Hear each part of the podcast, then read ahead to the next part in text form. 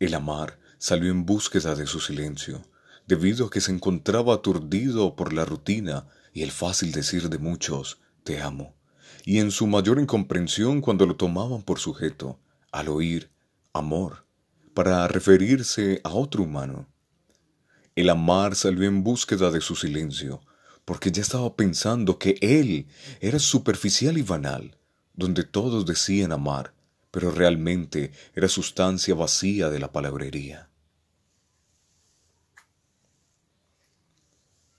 El amar salió en búsqueda de su silencio.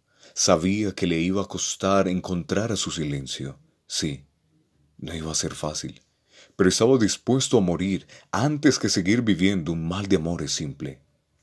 El amar, oh el amar, salió en búsqueda de su silencio.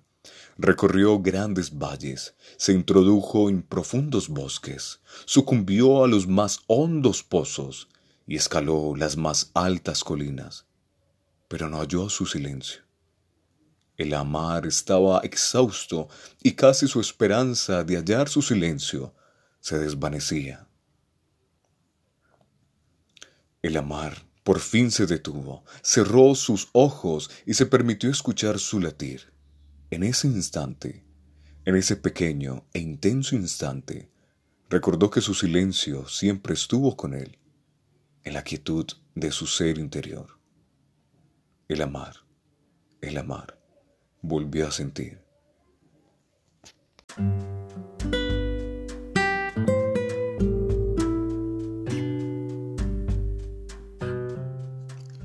¿Qué es el tiempo por esos días? Un acronismo de la rutina. Ya el tiempo dejó de marcar los días, ya los días cambiaron de matiz, no son la misma estructura de siempre. El tiempo danza libre por los días, y los días solo se dejan fluir sin extrañeza. La seguridad de los poderosos se desvanece en esta temporalidad.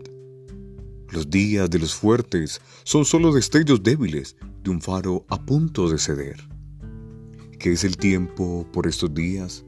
Una oportunidad para vivir, una oportunidad para recibir a Dios.